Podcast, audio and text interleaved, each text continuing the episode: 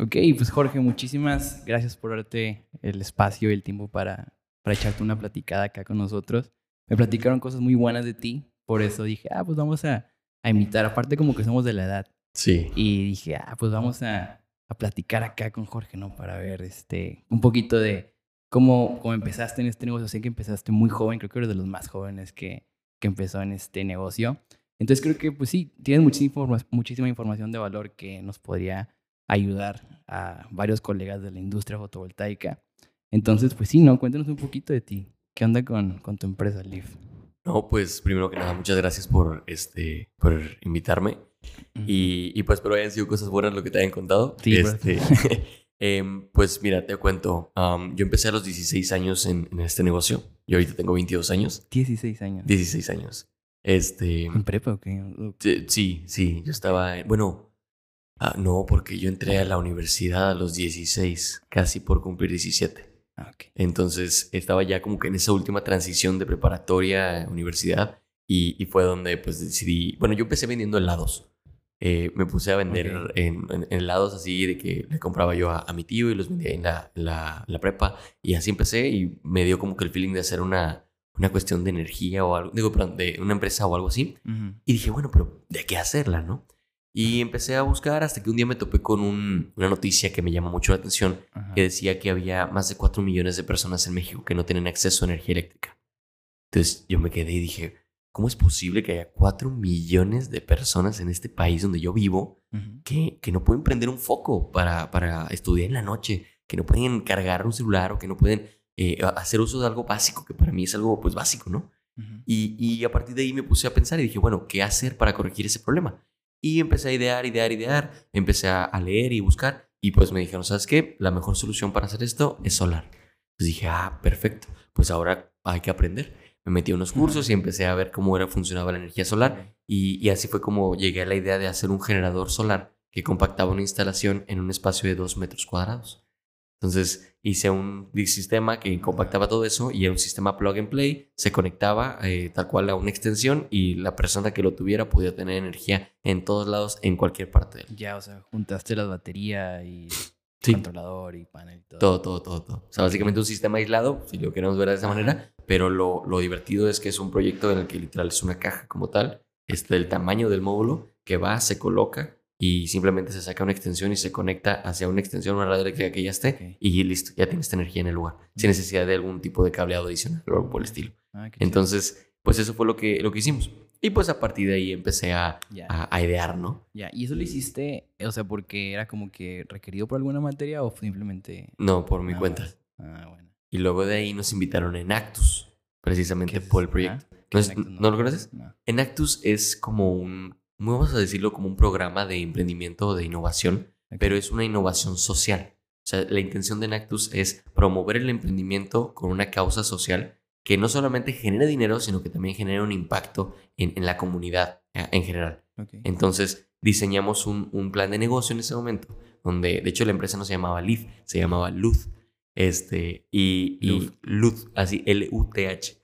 Entonces, esa empresa, o así decirlo, lo que haría era crear esos generadores, contratar eh, de comunidades marginadas personal para poder crear esos generadores y luego vender esos generadores, pero como parte de las prestaciones que ellos tuvieran acceso a la energía que esos generadores producían. Entonces, esa era la, la, idea como, como base, ¿no? Obviamente, hacer algo de ese estilo, pues era carísimo y era un tema de inversión extranjera y hacer muchas cosas, ¿no? Y más hace, ¿qué fue? Pues, sí. 17 años. Sí, mucho más. Sí, sí, sí, no, mucho era, más caro todavía. era complicado. Ajá. Entonces, eh, pues bueno, ya empecé a ver, a hacer números, todo. Y pues mira, para iniciar el proyecto necesitaba como 2 millones de pesos. Ajá. Muy fácil, me fui con mi papá. Le dije, oye, papá, ¿me puedes dar 2 millones de pesos? Me dijo, muchas gracias, vete por donde llegaste, obviamente. Y, y, luego me fui con, con gobierno, me dijeron, oye, está increíble tu proyecto, pero no le vamos a dar a un niño de 16 años mm, nada de dinero para que haga algo que no sabemos si va a jalar, ¿no? Entonces dije, ah, bueno, perfecto, pues para mí tiene mucho sentido. Eh, me fui con otras empresas y industria privada y todo. Y todo el mundo, no, padrísimo, échale muchas ganas, hijo, dale. Y, y pues así. Entonces, pues no se consiguió la lana. Entonces dije, bueno, ¿qué hacemos? Oye, pues ya tengo el conocimiento solar, ¿por qué no lo hacemos un negocio? Y con las ganancias de ese negocio, junto la lana y hacemos el, el, el movimiento, o sea, hacemos la, la inversión.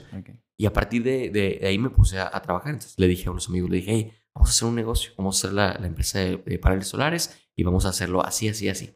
No, pues basta. Y empezamos a trabajar y a partir de ahí empezamos a agarrar clientes y a buscarle y todo. El problema fue cuando busqué a los proveedores. Me puse a buscar a proveedores, empecé a tocar puertas Ok. y nadie me quería vender un módulo. Porque me decían, ¿cómo le vamos a vender a un niño de 16 años? O sea, y luego muchos me decían, es que no tienes el conocimiento, no tienes la experiencia para poder hacer una instalación de este estilo. Y le digo, no, pues, o sea, no la tengo, pero, pero se puede contratar a quien sí la tenga y, y podemos hacer el proyecto y en base a eso voy aprendiendo y vamos, vamos creciendo, ¿no? Ujú. Y pues así batallé, o sea, toqué muchas, muchas puertas y, y nadie me quería vender un panel hasta que conocí este, a una empresa que se llamaba Energía Simple. No sé si los conociste, ¿los conoces?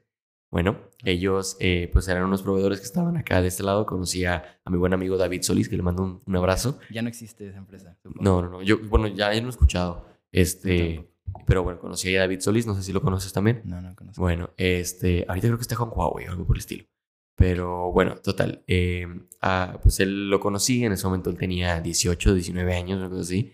Y, y él me dijo, ¿sabes qué? Yo me la rifo contigo. O sea, yo le entro contigo, nada más que eh, pues tú trae el proyecto, yo te ayudo y yo te vendo el equipo. Dije, va, perfecto. No, pues va, voy, lo cierro, cerré mi primera venta. Y mi primera venta fue algo bien divertido porque, este, bueno, hace rato platicamos ahorita fuera de, de- del podcast que cómo habíamos iniciado y todo el tema de, de- del financiamiento, ¿no? Bueno, yo empecé el LIF con cero pesos y cero centavos en la cuenta de banco. Ok. Ni un solo peso de capital extranjero, ni un solo peso de inversión este, directa, nada, absolutamente nada, ni socios ni nada. Simplemente la empecé vendiendo.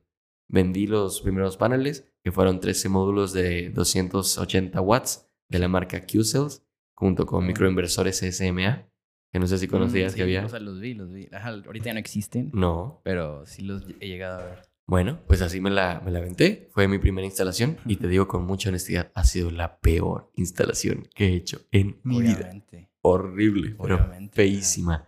Eh, blocks de concreto así todo gacho, estructura, o sea, gachísima dentro de lo que cabe. Ok. Este, los paneles bien mal montados, bien, o sea, de verdad, la cuestión eléctrica horrible hecha, todo, no, todo mal, o sea, de verdad todo mal. Ya, oye, ¿y ¿contrataste gente para que te ayudara o, o tú también estabas ahí echándole la instalación y todo eso? Pues yo no le sabía mucho más que lo que había visto como teóricamente, pero nunca lo había hecho físicamente, entonces le tenía un poquito de, de- de miedo a hacerlo así nada más. Entonces contraté yo a unas personas. Me ofrecieron dos personas a hacerme la instalación.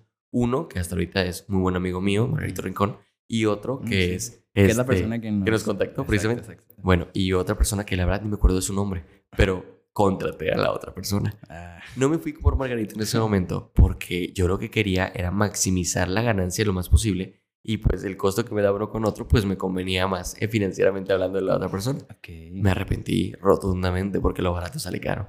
Entonces pues bueno, ya se Ya, lanzó. como dice Margarito, que compra barato, compra dos veces. Exactamente. No, no, no. Entonces, pues total, pasó esa experiencia amarga, instalamos los paneles Ajá. y ahí quedó algo de utilidad y de ahí invertimos. Invertimos en el acta, invertimos en la página web, invertimos en, en, este, pues creo que las primeras camisas también que hicimos de la, de la, de la empresa. Sí, O sea, empezamos a, a- a moverle un poquito a, a- a esa parte, ¿no? Ok. Y, y pues de ahí empezamos a, a mover lo demás. Entonces, poco a poquito estuvimos ahí buscándole, buscándole, buscándole. Y estuvimos seis meses, ocho meses parados, o sea, sin, sin una sola instalación, sin un solo movimiento, este, hasta que cayó el siguiente. Y luego ya le agarramos la onda y de ahí empezamos, empezamos, empezamos. Y, y así fue como, como inició Leaf. No manches. Ujú. Pero siempre has estado solo. O sea, Sí. hasta la fecha. Sí, o sea, en, la- en el acta, o sea, estoy yo con el 52% y está mi madre, que está Ah. con el 49%. Pero mi mamá, o sea, lo hicimos por una cuestión de seguridad, porque pues como te digo, teníamos 16 años. Desde de 16 años, entonces, un niño de 16 años que le das una responsabilidad de ese estilo, a la primera que le abren bonito al oído, suelta acciones y se acabó, ¿no? Entonces lo hicieron como una protección, o sea, ¿sabes qué? Este, tu mamá va a entrar y, y va a entrar para, para proteger esa parte, porque si tú vendes acciones de lo que tú tienes, vas a perder control de la empresa. Entonces dije, ah, pues sabes que tienes toda la razón del mundo, mejor ni le meto en eso. Y a la fecha no había necesidad, aunque sí ha habido inversionistas que se han acercado de que, oye, yo le quiero inyectar, yo quiero este, meterle contigo para hacer esto más, más interesante, y le digo, todavía no es momento. Yo creo que todavía no es momento de, de- de vender acciones. Y yo creo que hasta el próximo año probablemente pueda llegar a ser un momento de, de hacer una ronda de inversión. Ya. Sí, eso Ajá. sería chido. Oye, hablando de- del primer proyecto, o de cómo le hiciste para conseguir al primer cliente, ¿no? Porque, por ejemplo, justo ayer tuve la oportunidad de una conferencia ahí en, en la universidad donde yo estudié y precisamente me preguntaron eso de que, oye, ¿cómo vendiste el primer proyecto y todo eso? Y en mi caso fue, oye, pues agarramos, eh, buscamos los números de, de carnicería, de tiendas de conveniencia y todo eso y empezamos así ya más en frío. Y de 100 pegó una. Y así fue como le hicimos el primer proyecto comercial. En tu caso, ¿cómo lo hiciste? O sea, porque no es algo fácil, es como que lo más difícil, creo yo, o sea, empezar, ¿no? Cuando nadie, cuando no tienes experiencia, no tienes muchos proyectos y, y pues sí, no, la verdad, la verdad es que no eres buen vendedor al principio. Vas No. mejorando con el tiempo. ¿Cómo lo hiciste y más a esa edad? Pues fíjate, fue una cosa bien curiosa porque yo no me presenté como el dueño de la empresa. Yo me presenté como un vendedor. Ok, Entonces, yo llegué, este, fue en una tienda, de hecho, en una tiendita de la esquina, este, y, y pues me fui a, a convencer yo ahí a los señores. Entonces, eh, les dije, no, es que mira, yo trabajo por una empresa, la empresa se llama Leaf Energy, este, nos hacemos dos instalaciones de paneles solares, no sé qué, y me preguntaban, ¿y cuántas instalaciones tienen? Y le digo, no, de hecho, pues el equipo que hace la instalación, este, pues ya tiene varios años de experiencia realizando instalaciones, todo eso. O sea, yo, uy, creo que se cayó algo. Sí. Este, entonces, eh, pues bueno, esencialmente eh, la idea es esa. sa- eh, empezamos a hacer como que todo el, el- la labor de venta, ¿no? Tratando de decirle al cliente de que, oye, pues sí teníamos la forma de hacer la instalación. Y luego me dijo el cliente, oye, ¿cómo le vamos a, este, cómo le vamos a hacer con los pagos y eso? Le dije, ah, no, pues mira, es que la empresa, la verdad, sí es un poquito rigurosa con eso. Te entregamos un contrato, este, y, y te pedimos el 85, 80, 85% del anticipo para poder hacer Sí, el, el para- proyecto. Para que Eh, puedas comprar el material. Sí. Entonces, este, y, y me dice, ah, su madre, está bien alto el anticipo. Le digo, políticas de la empresa. Y entonces me dice, ok, tráeme el contrato y vemos a ver qué tal. No, pues ya está. Me fui en la noche, me hice abogado esa noche y construí hice un contrato de como 18 páginas, así me lo, me lo redacté. Ok, ok. Este, lo revisé y todo, ya, pues voy se lo entrego, lo revisa el cliente y me dice, muy buen contrato. Y me dice, ¿por qué esta cláusula? Y le digo, ah, esa cláusula es para evitar que no nos defrauden, que no sé qué. Ya sabes, los abogados, le digo. Y me dice, no, sí, está bien. Entonces, este, pues ya, eh, aceptó el trato, nos dio el dinero, hicimos las compras, hicimos la instalación, todo cool. Este, y ya, de ahí así fue como, hicimos la primera venta. Después ya, obviamente, le dije, ¿sabes qué? O sea, pues fuiste mi primera instalación, te la hice bien mal, te la voy a arreglar. Y, Es lo y que ya. te iba a preguntar, pero no quería. Sí, no, no, no. Dije, donde no la haya arreglado, no, No, no, la arreglamos. Fuimos, la arreglamos. Ahorita tiene una instalación con una estructura Everest muy bonita. Se colocaron 28 módulos Ah, o sea, le, le agregaste 13 más. le agregamos más módulos así. Ah, ok. Pero, Este. pero por buena onda, no, te los pagaron. sí. Eh, pues lo dimos a costo. O sea, Ah, le ganamos un ok. solo peso. Entonces se hizo ahí el, el- la instalación. Ujú. Quedó bien bonita. La verdad es que hasta la fecha me enorgullezco mucho de esa instalación. Quedó muy, muy padre. Y pues los clientes hasta ahorita pues llevan pagando desde entonces, eh, ¿qué? 100, 120 pesos, 150 pesos, una cosa así. En su tiendita. Ah, qué padre. Y esa tiendita eh, por aquí, o sea, por aquí cerca de. Está en Guadalupe. Allá en Los Faisanes. Ok, creo, no sé, muy lejos creo, no sé. Eh, ¿Dónde estuvo? Morón Espíritu. Ah, ok. Y. ¿Quién sabe? Estaba más para allá, para el final. Casi coordinando con Juárez, cosas así. Ya, órale, Pero sí. qué, interesante. Oye, ahorita también estábamos platicando, este, me, me interesa saber tu punto de vista acerca de cómo promueves tu negocio, ¿no? O sea, porque te está platicando ¿no? ahorita eh, la persona que nos ayuda en marketing, pues tuvo que salir, etcétera, y pues estamos como que viendo qué podíamos hacer. Y me dices, oye, pues yo no invierto en un solo peso en marketing. No. ¿Qué onda con eso? Porque, ya, yo, yo, yo a mí, o sea, yo tengo un punto de vista muy diferente y me gustaría saber el tuyo. Pues mira, eh, la mercadotecnia es importante. Ujú. toda compañía, toda empresa necesita pues una presencia eh, en, en la comunidad o en, en la- en las personas. Pero cuando mm, hacemos todo el trabajo que hacemos, mi intención de trabajo no es eh, pues quedar bien ante, ante los periódicos y ante las redes y ante todo eso, sino es quedar bien con mi cliente. Entonces, el mejor marketing que una empresa puede tener es la recomendación. Eso sí. Esa es la mejor forma de hacerlo y es el marketing gratuito relativamente, pero te cuesta mucho trabajo y esfuerzo hacerlo. Entonces, cuando uno hace bien las cosas con sus clientes, pues los clientes lo recomiendan. Y eso así es como nos hemos mantenido. O sea, a la fecha no hemos invertido un peso en, en marketing porque realmente no lo O sea, hemos... ni campañas de, de Pues- nada, o sea, de... O sea, yo creo que lo, lo más así fuerte que hemos hecho ha sido en participar en Expo Tu Casa, este, que pues es un buen punto de, de venta, por así decirlo. sí. Pero realmente, o sea, es más una cuestión, este, yo, yo, fíjate, lo veo como una cuestión personal, el Ok. participar en Expo Tu Casa. No es un punto de venta o marketing, que obviamente sí es mi intención eh, vender algo por el estilo, pero a mí me gusta hacerlo y me gusta ir porque y si quieres te comparto la- las fotos. La primer Expo Tu Casa a la que fuimos fue en 2018.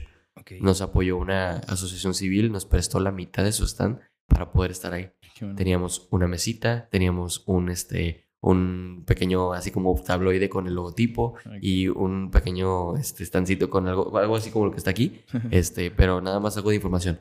Súper sencillo, súper humilde, pero de ahí sacamos algunos proyectos y nos permitió este, ir hacia adelante. Y luego esos proyectos nos recomendaron con otras empresas y de ahí fuimos avanzando.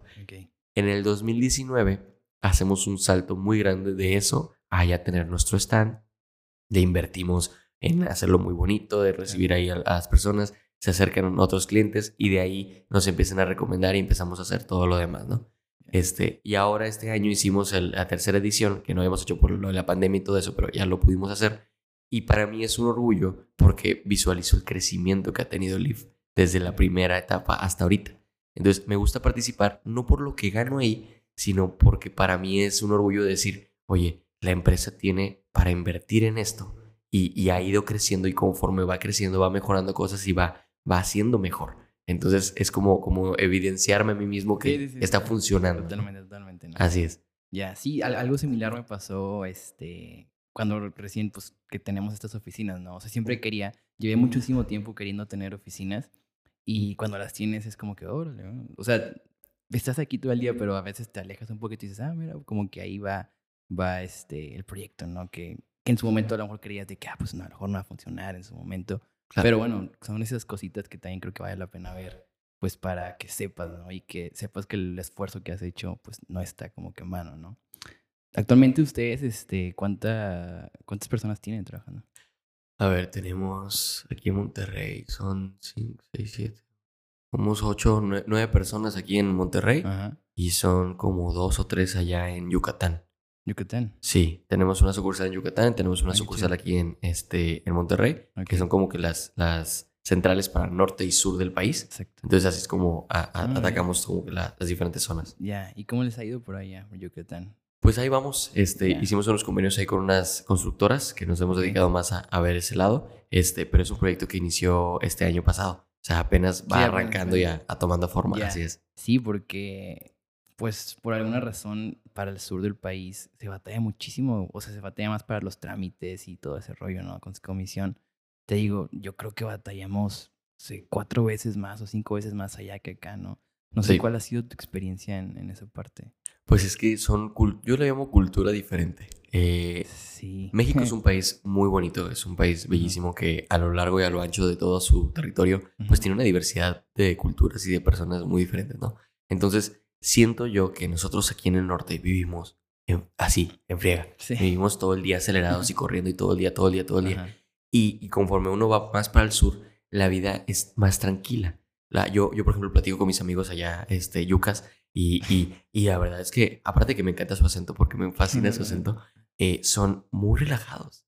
O sea, ellos tranquilamente, se, eh, no, si vamos a hacerlo, vamos paso a paso. O sea, no tienen ese acelere así como con, con de que ya, ya, ya, ya. Y nosotros sí. Y me lo dicen. Me dices que tú, tú te la vives todo el día estresado y todo el día queriendo hacer cosas. Y le digo, pues sí, así es, ¿no? Y, y es una cuestión cultural. O sea, entonces, para la cuestión de trámites y así, siento que aquí somos más presión, o sea, presionamos más y, y Ya. estamos como que en el empuje. Y allá es muy de, ah, ok, ¿cuánto tarda? Dos semanas. Ok, vengo la tercera semana a ver si ya quedó. Ah, y ya.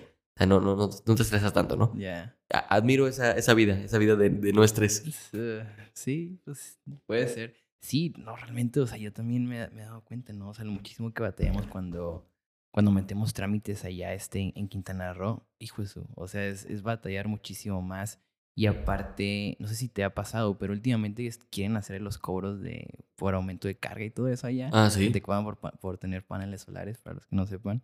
Y aquí en el norte no está funcionando. O sea, todavía no está pasando eso, ¿no? Entonces, sí, es como que hay más retos para instalar allá. Además de que como es zona costera, pues batallas un poquito más con las corrosiones, con, sobre todo con los vientos, ¿no? Sí. Este, realmente, o sea, hacer una, una instalación allá te lleva como el doble, un poquito más del doble de estructura, yo creo que, que lo que te llevarías, por ejemplo, acá en zona norte de, de México. Entonces, sí, es como que un poquito más. Además, no hay tantos proveedores allá. No está todo al alcance aquí como de que, ah, no, pues me faltó, no sé. cable. Me este, faltó una tuerca inoxidable que consigues en cualquier ferretería prácticamente. Allá es, o sea, sí hay, pero mm, batalla, o sea, hay mucho menos, ¿no? Falta mucha infraestructura allá. Sí. Pero sí, sí, sí. fíjate, eso que comentabas de lo de los KBAs, ¿sabías que eso siempre ha estado? Que CFE Ajá. nunca lo haya cobrado. Ajá. No significa que no estaba. Y, y me tocó, o sea, hay un cliente que se le hizo una instalación. Este, cuando estaba haciendo sus trámites, el señor tenía 3 kilowatts instalados. Ah, Como siempre ponen eso. Sí, de, no- de que, o sea, yo creo que lo ponen por default. Oye, obviamente no, no una o sea, casa en San Pedro. Ajá, este, sí, obviamente no, no es, no es para tres cabezas, No. pero lo ponen así y, y por eso no, pero bueno, sigue. Y luego ya Ajá. le pusimos 11 kilowatts de, de módulos, entonces le querían cobrar los KBAs para hacer el aumento de carga. Ujú. Y, y luego me dice CFE, es que tienes que pagar los KBAs para Ya. poder avanzar. Pero eso fue en aquí, oye. Eso fue aquí. Ah, ok, ok. Entonces, este... Y, y aquí, aquí, aquí sucede, y sí, sí, Ok. chécalo, sí, sí, Ah. sí pasa. Este, y sí te los cobran, o sea, si están intentando empujar esa parte de, oye, pues es que está en la, en la ley, o sea, tenemos que pagarlos, o sea, y te Ujú. tiene que hacer. Pero pues la verdad, yo le veo una inconsistencia a comisión porque le digo, oye, ok, ¿vas a hacer una modificación física? no. No. Exacto. ¿Vas a hacer algo? ¿Vas a cablear? ¿Vas a mandar gente? No. ¿Qué vas a hacer? No, pues nada más voy a cambiarlo en el sistema de 3 a 5. Sí. Ok, ya está. ¿Y por eso me vas a cobrar tantos? A Ya, 600 30,000 Sí, pesos, 30 mil, ajá. 50 mil pesos por hacer eso. Sí. Ah, no, o sea, excelente. Yo quiero tu negocio. Quiero tu negocio, carnal, de verdad. O sea, no, no, no puede ser. Sí, sí, sí. No, el argumento de ellos, ese mismo, o sea, ese mismo argumento que te hiciste yo también lo hice. Y lo que ellos dicen es, no, pues es que estamos abonando dinero para cuando tengamos que cambiar este, el transformador que está en el nodo de ahí que le, que le pertenece, ¿no? Hicimos el cálculo, o sea, para los KBAs que, o sea, porque, bueno, ya es que está la página del Ciresi donde te dice qué tan saturado está el circuito. Sí. Y me dice, no, pues hasta que sature el circuito, que es lo que viene ahí, que era, no sé, algo grandísimo de que 50 megawatts, algo así enorme. Este, cuando se sature vamos a cambiar los transformadores, bla, bla, bla, y estamos guardando dinero, o sea, con, con, lo- con tu aportación vamos a guardar dinero para cuando sea el caso. Entonces hicimos el cálculo y daba un número así de que, no sé, cambiar el transformador, de que te lo juro que eran como un billón de pesos, algo así de que, que nunca en la vida iba, iba a suceder, ¿no? Entonces, este, sí, no, o sea, es, es algunas regulaciones como que no tienen mucho sentido, ¿no? Y más porque, pues, o sea, frenan un poquito, ¿no? La implementación de este tipo de tecnologías. Como que, y también mandan un mensaje de que, oye, a ver, ahorita antes no cobraban, ahorita ya cobran, ¿qué sigue? Van a prohibirlo completamente, ¿sabes? Sí, claro. Es manda ese mensaje a los, a los usuarios, ¿no? De hecho, este, también, ¿no? Con lo que pasó hace unos meses de que había problemas con, con las sucursales de acá de, de sur de Monterrey, que, se- que las concentraron en una misma y que fue demasiado tiempo lo que se tardaron hasta que salió en el periódico y todo eso. Sí, son las cosas que como que no, no ayuda muchísimo. Y luego no sé cómo le das tú, pero nosotros tenemos, este, o sea, la forma de pago es, te- nos liquidan hasta que, o sea, parte del proyecto, 10% para ser exactos, hasta que ya está el, el medidor.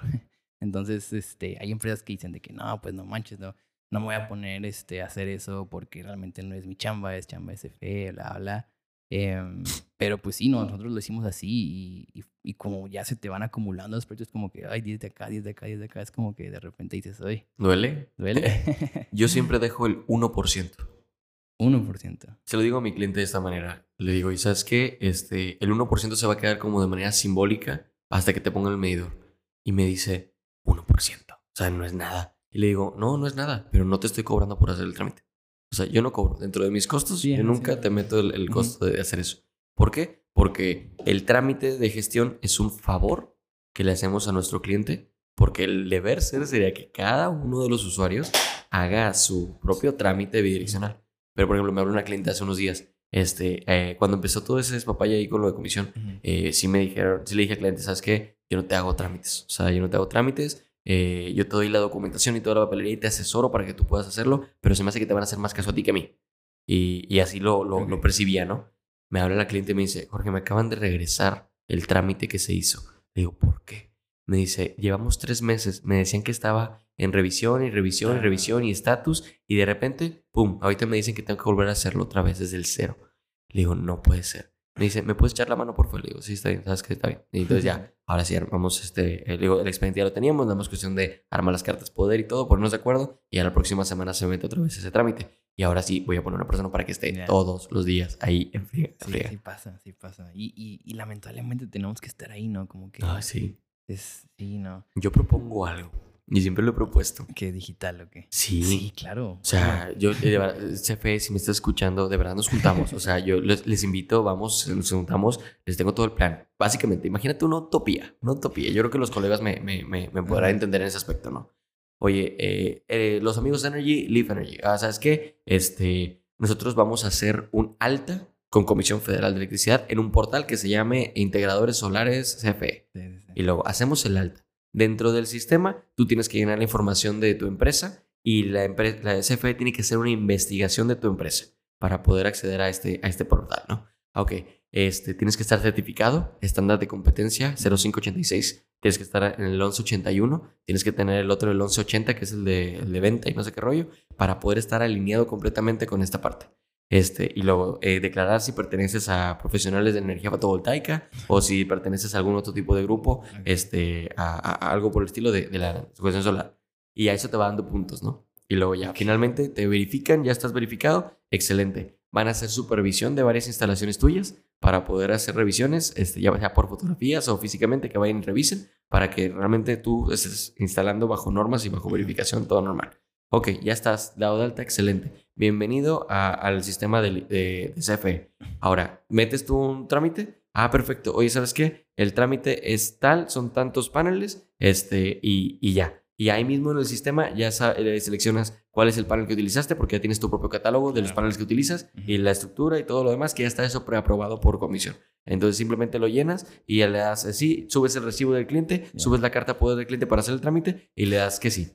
Listo. Ya tienes la documentación ahí arriba metida. Nadie tuvo que hacer revisiones adicionales porque ya Ya. tienes todo ahí mismo estandarizado en el sistema. Este, y ya todo corre en proceso. Entonces a los de medición nada más les llega, oye, ¿sabes qué? Vamos a hacer un visto bueno. Ah, ok, perfecto. Se programa la cuadrilla. Oye, ya les llegó, ya se dio el visto bueno, ya podemos hacer contratos. Y los contratos te los mandan. Tú mismo los firmas, se entregan este, directamente ahí mismo en el portal. Se hace la revisión de un par de días, como cualquier revisión de que subes un archivo. Ujú. Y simplemente ya, en una semana hiciste todo el despapalle, que normalmente te tardas tres o cuatro meses.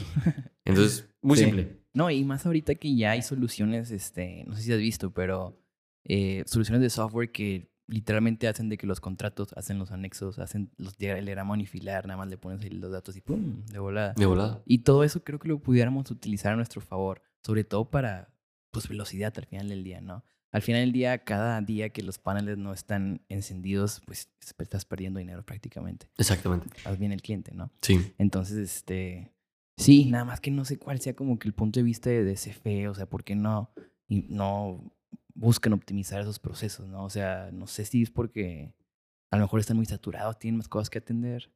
No sé, Ay. ser muchas cosas. Pues es que mira, pueden ser varios factores, que es que pero... puedas pegarte un poquito más al... Ah, sí, pueden ser varios factores, este, pero uno de ellos podría ser stock de medidores. Tengo entendido que CFE pide cada seis meses medidores. Entonces, si se le acaban, pues ya no hay. Entonces tiene que retrasar todo lo demás para hacer eso.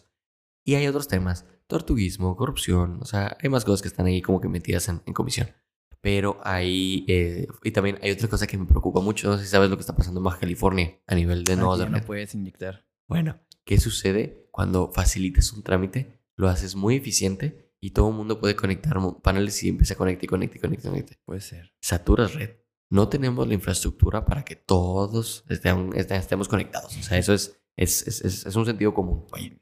¿qué tiene que hacer CFE? Re- reestructurar y volver a hacer inversiones en sus redes de transmisión, cosa que no va a hacer. O sea, no, no tiene el, el capital para hacer algo así, no lo, no lo va a invertir en eso. Entonces, pues bueno, estamos atados de manos, por así decirlo. Entonces hacemos algo que pues, son miguitas, para así decirlo, de conexión a, a la red. Este, y, y, pues eso es menor comparativamente hablando con lo que tienen. Entonces lo dejan rezagado y por eso no le, han invertido esa parte. Ya, puede ser. De hecho, o sea, está muy interesante y yo creo que si vamos para allá, eventualmente, ¿no? O sea, conforme bajan más los, se hace más accesible los, los paneles y sobre todo creo yo que cada vez, o bueno, eventualmente va a haber como que modelos de negocios donde permitan, pues sí, no, que se despliegue ese tipo de energías o muchísimo más fácil que lo que ya se hace ahorita, ¿no? O sea, si por sí ahorita es más barato que, hace- que, hace 10 años o, cuan- por, o por lo menos cuando tú empezaste, creo que con el tiempo se va a hacer más barato y además va a haber como que más financiamientos o Sí, nuevas claro. maneras de tener paneles. Y este, pero creo que sí, creo que viene para nosotros algo donde tenemos que integrar este muchísimo baterías, creo yo. O sea, yo siempre no sé, no- siempre me he preguntado cuándo será el día en el que tener un sistema con paneles solares y storage, o sea, y baterías, sea más conveniente que conectarte, que hacer un contrato con CFE. Uy, pues bueno, ahí es donde entra la, la cuestión de la capacidad de, de la red. O sea, si tú Ujú. tienes un sistema, por ejemplo, que este, vas a conectar híbrido, vas a estar conectado y vas a Ujú. estar también acá, pero ya no puedes hacer inyección a la red. Entonces, ahí te desconectas de comisión, quitas el medidor, quitas todo lo demás Ajá. y haces tú tu propia Sí. cuestión. Pero hasta que las baterías no sean más accesibles en costo, no va a suceder eso. Ya, que creo que estamos a un pasito a hacerlas así de que muy, muy, este, muy accesibles.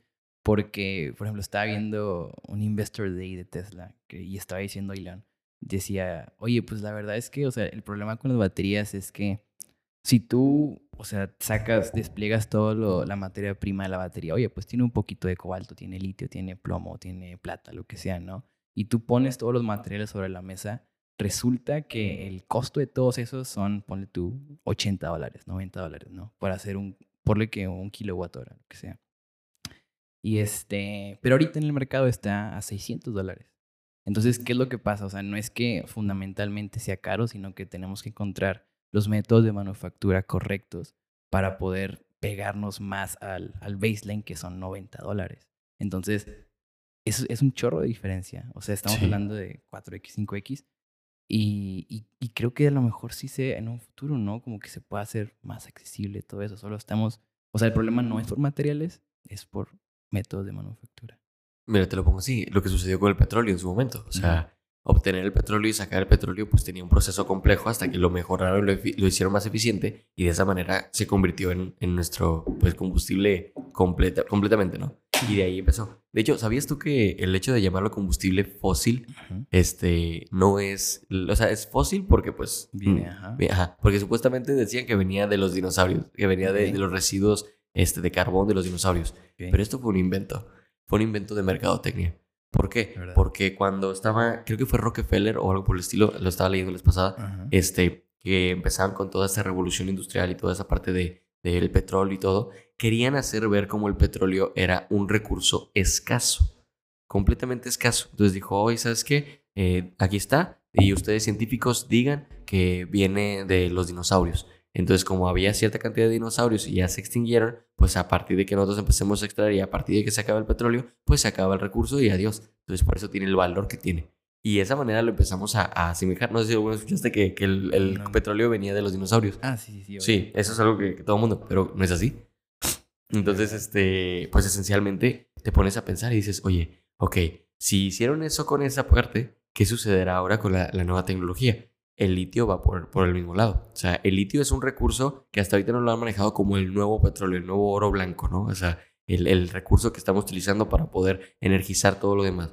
Pero hay materiales que son más eficientes para almacenar energía. Debe de haberlos. Sí, sí, pero más costoso. también. Claro, claro. Y el litio se ha convertido en una buena opción y han ido mejorando sus procesos. Tesla ha hecho un gran avance en cuanto a, Sí, a- a O tecnología. sea, ac- acaban de abrir una planta grandísima aquí en Corpus Christi de, precisamente para refinar litio y Sí. todo ese rollo. Y pues ahora van a venir acá a Ah, Nuevo también, León. Este, Ajá. y con el nuevo yacimiento que hay en Sonora, que ahorita es- creo que que ser el yacimiento más grande de litio que existe en el mundo.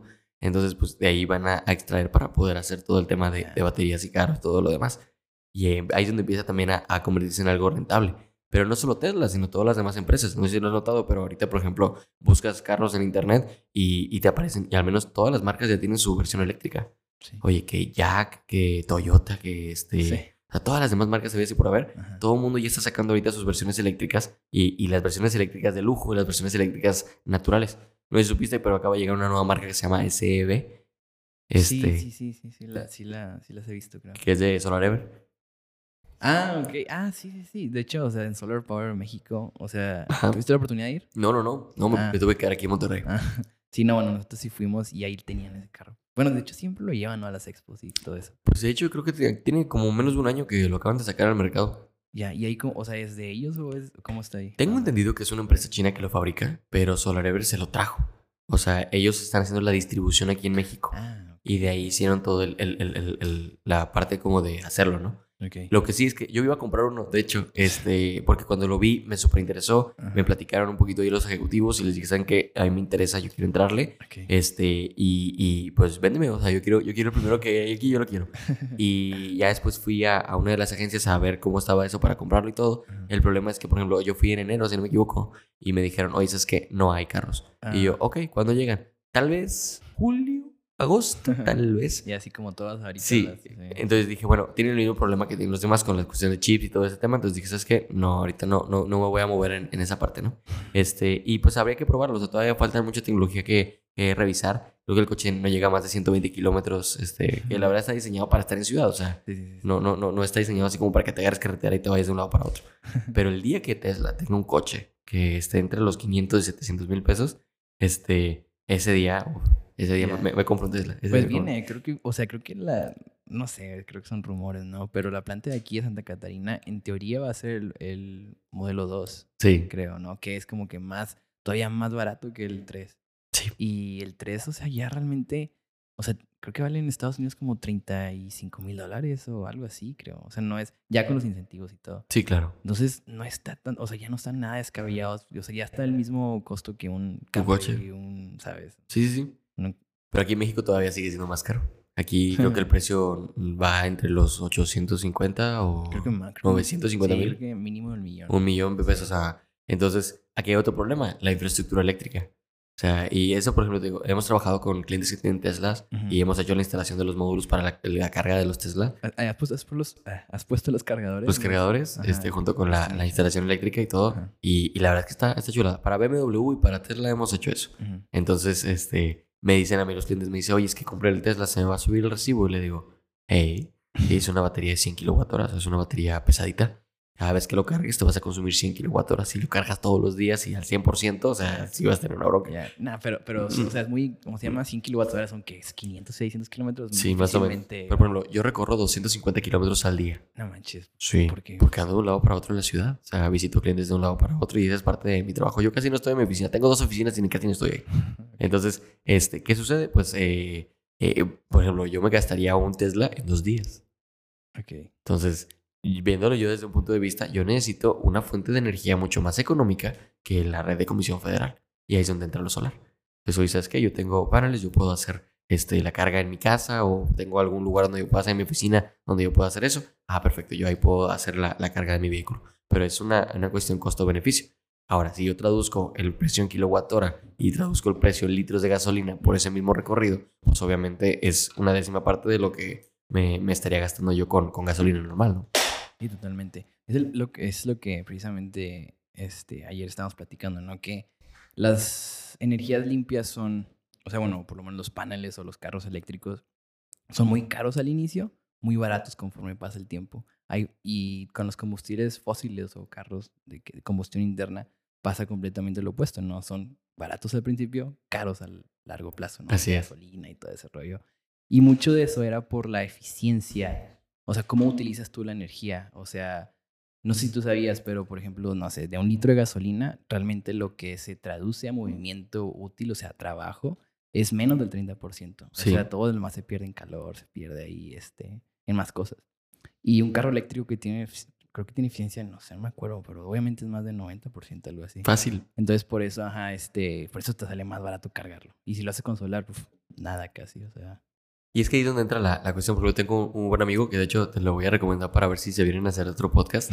Este, él hace coches, eh, convierte coches uh, eh, pues que ya no están en función o coches naturales de combustión Ajá. a eléctricos. Órale. Este siempre se llama EBH. Ajá. No sé si lo, lo has Sí, escuchado. lo he visto, ajá. Bueno, este, eh, te, te lo voy a presentar. La verdad es que o sea, este chavo trae una idea perfectamente bien eh, enfocada en la cuestión de cómo hace su, su trabajo. He visto sus coches, los he manejado, o sea, he andado con él y, y todo, y la verdad es que se siente muy, muy, muy padre. Manejar un coche eléctrico es otra experiencia Sí, completamente sí, diferente. totalmente. Y sobre todo porque muchos decían antes, no sé, el, el pensamiento era de, y fíjate de dónde va la mercadotecnia de la petrolera.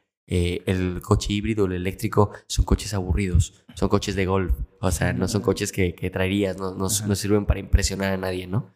Pero realmente no es así. O sea, si lo vemos de manera real, como dices, Si tú tienes un- una camioneta y con el motor sote y el sonidote y así, ok, pero tienes un coche y el coche va a ser mucho más eficiente que el otro, va a ser más rápido y, y Claro. tiene más torque que la camioneta. Sí, obviamente. O sea, definitivamente. Ajá. Dice, ¿cómo? ¿Por qué? Si el diésel es el fuerte, el, así la, la gasolina, el motor de 8, no sé qué.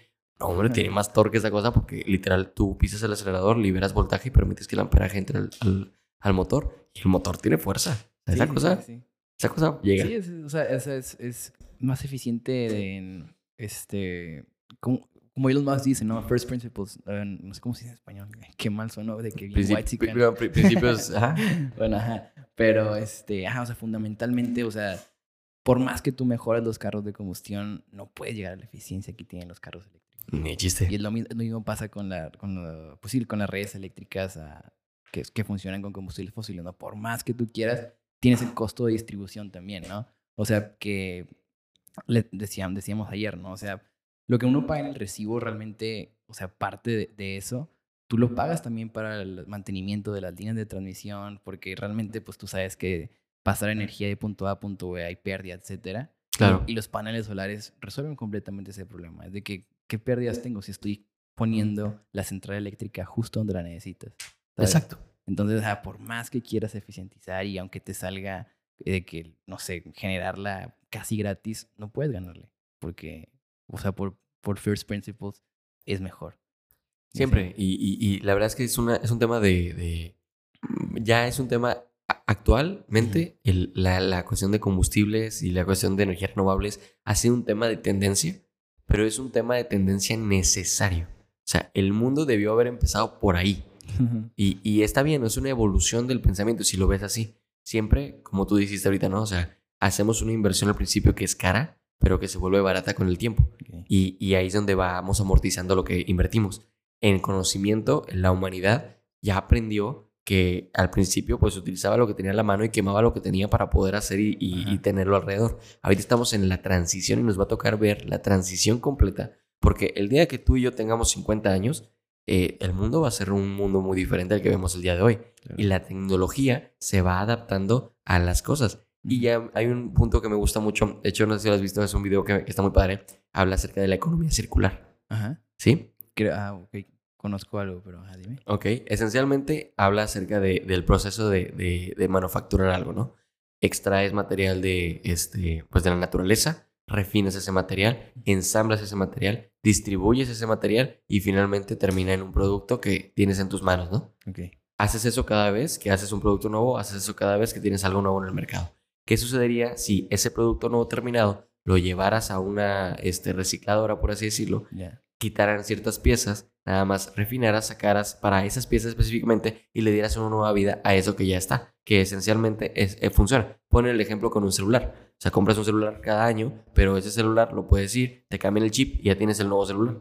O sea, porque tecnológicamente y es, es más viable, ¿no? Claro. Y la verdad es que es más viable hacer algo por el estilo que este, pues estar remanufacture, remanufacture, remanufacture cada vez que estamos haciendo cosas. Entonces, esencialmente, si nos basamos en economía circular, que yo creo que va a ser la economía que va a venir hacia el futuro, no por el hecho de no poder comprar cosas nuevas, sino por el hecho de eficientizar todo Exacto. el, el proceso que tenemos para hacerlo más rentable, económica y ecológicamente. Sí, totalmente. Porque ya no solo el dinero importa. Hay una frase que me gusta mucho que dice, cuando el último río se seque, cuando el último animal se muera y cuando el último árbol se caiga, este, nos daremos cuenta de que el dinero no se come. es, es- es cierto. Y es cierto.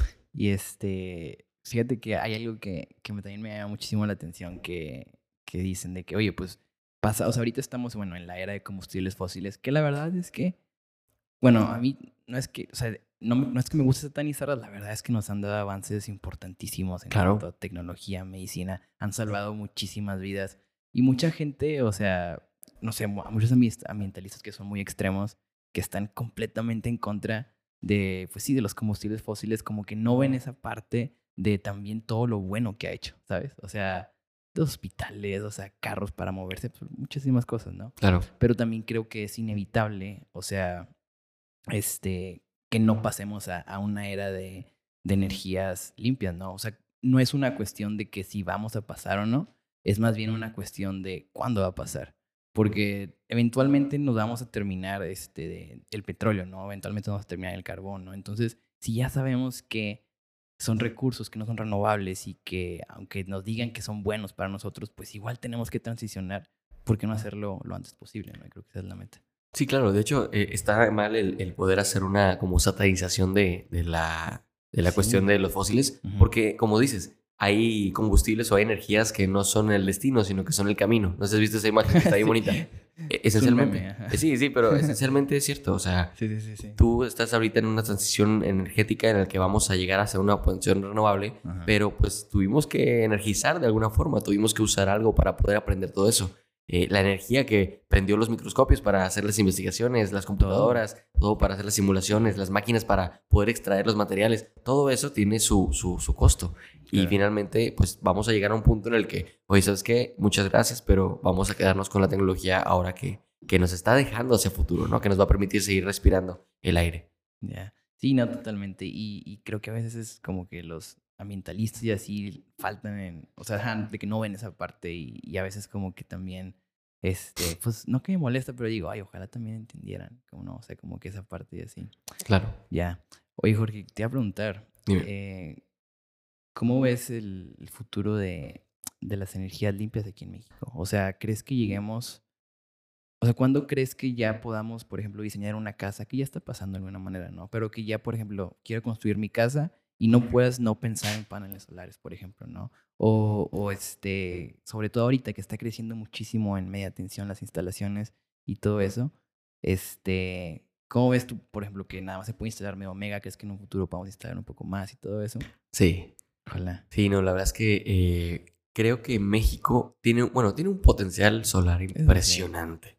envidia para los extranjeros. Envidia. Exacto. Si México quisiera, agarra, cierra otros negocios y se pone a vender energía al mundo y vive de eso. tenemos suficiente eh, radiación solar como para poder producir energía de una manera impresionante. ¿Qué sucede? Pues ahorita eh, pues hay límites en infraestructura, límites en cosas.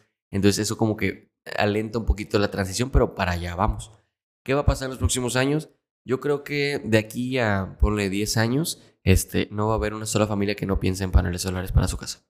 O sea, y ahorita eh, es un tema que está en, en, algunas familias y otras familias. O sea, ahorita las familias nuevas, por ejemplo, las casas nuevas, ya están adaptadas para paneles. y, y, y, es una pregunta muy, muy común. Oye, ¿le puedo poner? Sí, sí, le puedes poner, ya están hechas la preparación lista. Que la reparación es un tubo para que baje el, cable. Pero está diseñado. Pero te un chorro. Sí, sí, sí. es una a, a nivel de instalación. No, yo, Gracias. Sí, sí, sí. ¿Por qué? Porque ya no tienes que complicarte la existencia, ya está medio armado la cosa. Entonces dices, ah, por eso es que vamos y lo colocamos. Este, pero la, la, lo que voy es la, la transición o la idea de, decir, oye, en mi casa que estoy comprando nueva, ya estoy pensando hacia futuro. Y, y te lo pongo con una reflexión que una vez le dije a un cliente. Eh, su cliente, eh, mi cliente acaba de, este, de tener un bebé en el momento que le pusimos los paneles. Eh, acaba de nacer. Sí, sí, sí. Y le dije, para cuando tu hija tenga hijos, esos paneles van a seguir jalando. Para cuando tu hija probablemente tenga nietos, van a seguir funcionando. Entonces me dice, wow, nunca lo había visto así. Le digo, pero es algo que, es real. O sea, entonces estás ahorita haciendo una inversión y todo lo que estás haciendo ahorita, pero está también cambiando la, idea, la idea de la gente. Y, y, yo siempre lo he dicho así, una de las metas de LIF, como propósito o misiones que tiene, es hacer que la energía sustentable sea el día a día de todos nosotros. Y, y poder realmente estar conscientes de que lo que hacemos con nuestro día a día pues se puede energizar con, con fuente renovable y no necesitamos contaminar o no necesitamos utilizar un combustible fósil para poder llegar al mismo objetivo, ¿no? Totalmente, totalmente. Y este, también algo que me gusta a mí mucho como que remarcar con eso es que, eh, por ejemplo, ahorita tú decías, ¿no? De que, de que sí es un carro que a lo mejor me va a limitar un poquito con el, porque solamente tiene un rango de 100 kilómetros y así. Y mucha gente dice, oye, pues es que si queremos como que salvar al planeta y lo que sea, tal vez tenemos que limitarnos en muchas cosas de que, no sé, por ejemplo, no prender el clima tanto o, por ejemplo, no sé, vivir en casas más pequeñas, etcétera. Cuando la verdad es que creo que las tecnologías de ahora están para que puedas tener una vida realmente de abundancia, ¿no? O sea, por ejemplo, ¿cuántos clientes no existen que antes de paneles prendían en los climas tres horas? Ahora lo pueden prender toda la noche, inclusive el día también, ¿no? Y creo que eso es lo que las tecnologías limpias permiten, ¿no? Como que pasar de un estado de escasez a abundancia también. Y, sí, no, creo, creo, que también este, eh, es una buena parte ¿no? De que, de que, naturalmente los paneles duran muchísimo tiempo.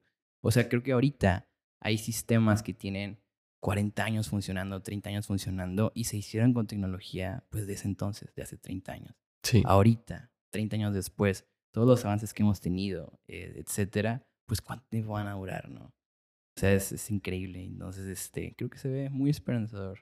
No, bastante. De hecho, lo que comentas es, es cierto. O sea, cuando uno hablaba de, de cuidar el medio ambiente o de ahorrar. Uno... inme- Es más, no sé si visto ese- esa dinámica que hacían de que vamos a apagar durante un minuto todas las luces para no contaminar el planeta Sí, en el Día de la. Tierra o algo así. Sí, sí, sí. Este, que realmente, o sea... eh, entonces dices, ok, la idea de- de- del, del mundo era, ¿quieres no contaminar? ¿Quieres ahorrar? Tienes que usar menos el carro, tienes que usar menos tus comodidades, Sí. tienes que sufrirle tantito porque la naturaleza es sufrirle.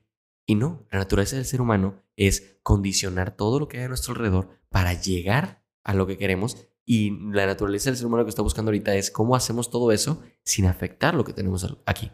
Exacto, exacto, ajá, exacto. Muy bueno lo que dices, porque, este, por ejemplo, por ejemplo, mi socio, ¿no? Como que yo a veces veo que tiene mucho criticismo porque, ah, bueno, él hace real estate, pero trata de hacerlo sustentable y todo eso. Y, y siempre dice él de que, oye, pues lo mejor para la naturaleza es no hacer nada. O sea, no toques la naturaleza Sí. y ya, ¿no? Y creo que eso es lo, que me- lo mejor que puedo hacer.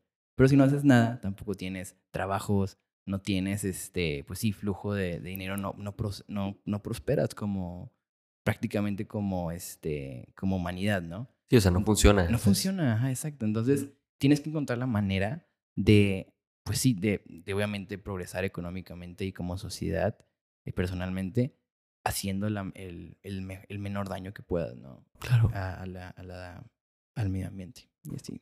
Ujú. Creo que es un buen mensaje que mucha gente debería escuchar, ¿no? O sea, cambiar la perspectiva, creo yo. Cuando uno eh, entiende realmente cuál es nuestro propósito en este planeta, es crecer, sobrevivir, desarrollarse, pero también empezar a ampliar nuestro panorama. Yo siempre he dicho que la humanidad va a crecer el día que empiece a verse como especie y no como naciones. El día que entendamos que somos humanos y no somos, eh, pues, mexicanos o estadounidenses o lo que sea. Entonces, el día que entendamos eso, vamos a poder avanzar al siguiente nivel y vamos a ampliar el panorama. Ya no vamos a querer ir a Estados Unidos, vamos a querer ir a Marte. Ya. Que, que, que, evento- que ojalá pase pronto, ¿no? Como esos es. avances que están padrísimos. Ya, pues está bien. Oye, pues este. Creo que hasta, hasta aquí hemos tenido una plática muy padre. Eh, no sé si quieras como que recalcar algo que, que nos haya faltado, algo que quieras decir antes de, de cerrar el podcast. Pues te agradezco mucho por haberme invitado. Este, la verdad es que me da mucho gusto. ¿Qué edad tienes? 25. Ok, no, me da mucho gusto saber que, que no soy el único eh, jovencito que anda, ¿tú anda en cuántos esto. Tengo 22. Ah, ok. Entonces, este, me da mucho gusto saber eso. Y, y pues yo creo que ese es, ese es el mensaje que creo que tú y yo deberíamos de compartir. Ajá. Hay muchos jóvenes como nosotros que quieren hacer las cosas, que quieren ponerse a trabajar, que quieren hacer su empresa y dicen, es que no puedo porque no tengo conocimiento, es que no puedo Sí. porque no tengo la capacidad. Créeme, todos tienen la capacidad, todos pueden adquirir el conocimiento, nada más cuestión de ponerse a hacer las cosas. Y yo creo que tú me entiendes, pero uno como joven no puede fallar, porque cuando falla, falló por joven. Entonces no falló por humano, falló por joven. Entonces tenemos que hacer las cosas mucho más estrictamente bien para que evitemos ese tipo de, de- de correcciones. Y yo dejaría a tu audiencia con ese mensaje. ¿Quieres hacer algo? Hazlo. Ve, corre, búscalo. No pasa nada. Hay formas de hacer las cosas y cuando tengas dudas de cómo hacer las cosas, busca a quien creas que te pueda dar el consejo para poder avanzar. Y no te limites a, a pedir ayuda, porque créeme, el que no pide ayuda, pues se queda solo y, y no, no avanza, ¿no? Y el que pide ayuda, pues crece, aprende y, y de los errores aprende. Y uno siempre puede mejorar. Todo se puede mejorar en esta vida. Entonces, ¿quieres hacer algo? Hazlo. ¿Quieres este, hacer una empresa? Hazla. ¿Quieres hacer un, un nuevo trabajo, un nuevo negocio, un nuevo proyecto? Hazlo. Finalmente, lo único que te limita es lo que tú creas. Ya, buenísima. Sí, no, sobre todo este. Al principio, no, sea, es, es cuestión de aventarse, creo yo, nada más. O sea, Así no- es. bueno, no nada más, obviamente sí tienes que mantener el ritmo, Claro. que es lo más importante, pero, o sea, al inicio es nada más como que perder el miedo, ¿no? Eh, hacerlo y, y darle, ¿no? Así es. Tienes mucha razón. No, pero bueno, pues muchísimas gracias. Este, a ver si algún día, en un tiempo, nos cantamos un round 2 con nuevas experiencias. nuevas-. Ya donde platiquemos a lo mejor un poquito más de los proyectos y todo ese rollo. Sí, sí, sí. Y estaría súper bien. Entonces, cuando quieras, una puerta abierta aquí. Va. Y este, y pues bueno, pues nos vemos en la próxima. Muchas gracias. Muchas gracias. Bye bye.